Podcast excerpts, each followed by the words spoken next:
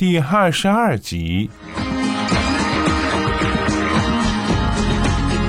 我觉得你这人有点变态，对你好还不行，非得对你恶狠狠的，一天打着骂你才舒坦。两回事，不说了。我看你也没什么可说的，不通嘛。好吧，还是用你可以理解的词句说吧。我不爱你了，我不愿意这么过下去了。哎，你别你别激动啊！我不激动，我没事儿，眼泪早哭干了。我不相信你的话，你说的不是真心话。我知道，你还是爱我的。我说的是真心话。不是。是，你现在这样已经不能激起我真挚的感情了。可你当时选择了我，不能才过几天就变卦。我当然可以变，因为人，你我都在变。你认为你当初选中了我就是错的？当初选你是对的，现在不选你也是对的。我没卖给你，你不能像……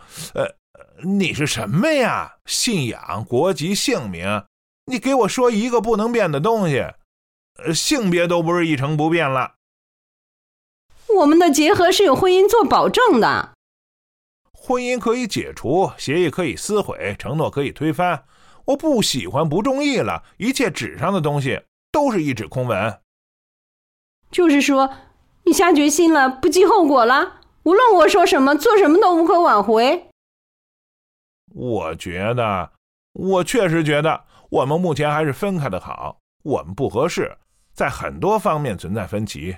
从根本上，我们是两种人，继续绑在一起，分歧不但不会缓和，矛盾还会愈演愈烈，最终才是真正的无可挽回。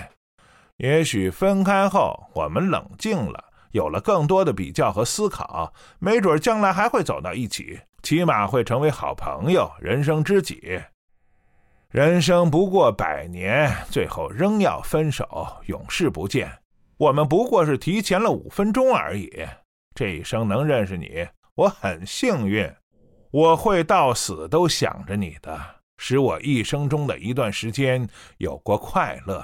能被你这样优秀的姑娘爱过，我觉得没白活，很好。希望你对我印象也别太坏，全当是不小心被蛇咬了一口。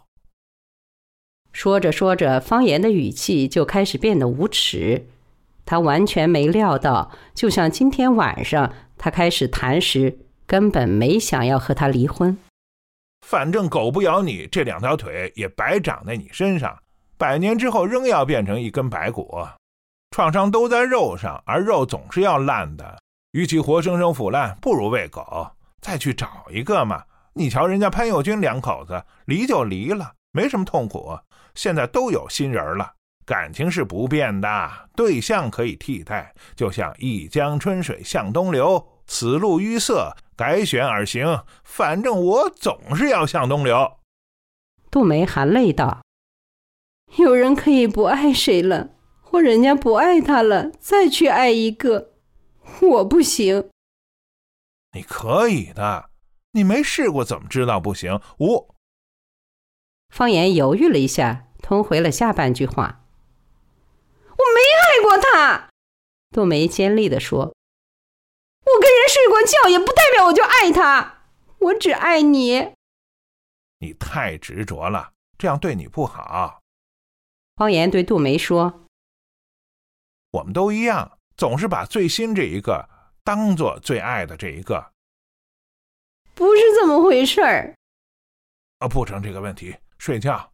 已经不早了，抓紧时间，还能睡两个小时。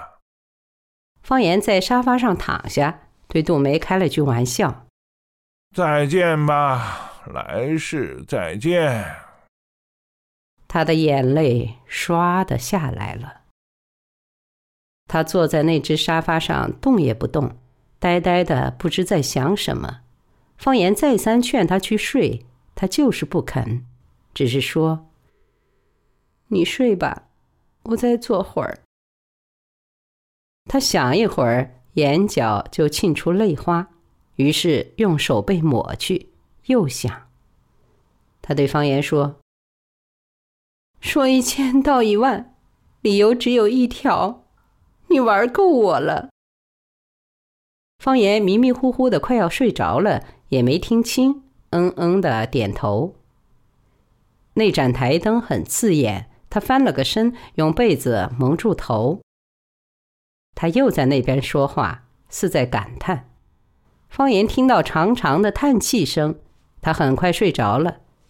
他再次醒来，天已经蒙蒙亮了，房间里有些朦胧的光线，台灯仍旧开着，台灯星黄夺目。杜梅扶脸，全神贯注的望着他，眼神中带着一种深究的意味你干嘛？看到方言睁眼开口，他后退了一步。这时，方言看到他手里拿着那把锋利的菜刀。你干嘛？方言顿时全醒了，正身欲起，这时才发现他的手脚都被他用晾衣绳捆住了。他奋力挣扎，他上前一把按住他，将菜刀横在他的脖子上。方言大怒，高叫：“你放开我！放开我！我看你敢杀我！”方言的下巴碰到了冰凉锋利的菜刀刀刃，声音顿时低下来，转而威胁他：“你要考虑一下法律后果。”他平静地说：“不考虑。”“你要干嘛？”方言软下来：“有什么话好好说嘛。”“不干嘛，我就是想问问你，到底还爱不爱我？听你说句真话。”可是我在屠刀下是不回答问题的。方言趁他一松，再次奋起，再次被他刀架的脖子躺下去。嘿，你还挺坚强。他莞尔一笑。那是。方言甚至有点自鸣得意，待发现自己的处境，又火冒三丈。你等着。你爱不爱我？别演戏，说真的。你一生都在撒谎，死到临头就说句真话。不爱，不爱，不爱。你爱过我吗？没有，没有，没有，没有。这时，一道晨曦从窗帘缝中射进来，像舞台上的一束追光，打在杜梅的脸上。她的脸被照亮了，方言魂飞魄散。那是一张陌生的脸，用冷酷生硬的线条和痉挛的肌肉构成的脸。说你爱我，他命令道。我被割破了。说你爱我，残忍和疯狂在他大睁着的双眼中，像水底礁石露出，赫然醒目。我爱你。方言被刀压得几乎喘不过气来，声音暗哑。有人咚咚敲门，救！方言的喉咙咕噜了几下。你要叫，咱们就死在一起。他把刀背在身后去开门，露出一条缝，问道：“什么事？”一个女人急切地说：“陈医生叫你马上去，八床昏迷了，问你昨天怎么给的药。”哎呀，糟了，我忘了给药。你马上去吧，陈医生都火了。好好，我马上去。杜梅放下刀，六神无主的在屋里团团转，换鞋换衣服，一阵风似的冲出去，跟等在门外的那个白衣白帽的护士跑了。临出门，把门锁“哐”的一声重重的带上。两双高跟鞋的踏踏奔跑声在走廊里消失了。走廊里有人开门走路，救。方言喊了半句，感到羞愧，闭嘴不再出声。方言扭着身子，十指抓挠，想解开腕上的绳扣，他捆得很紧，系了死结，他手指都酸了，也无法解开。方言一滚，摔到地上，坐起来，看着脚腕子上的绳子，想用牙去咬，可无论怎么弯腰勾手，也够不着。他真恨自己平时缺乏锻炼。屋里已经很亮了，他用屁股蹭地，像划船一样，一点一点挪到床边，挺腰站起来，一头栽在松软的床上。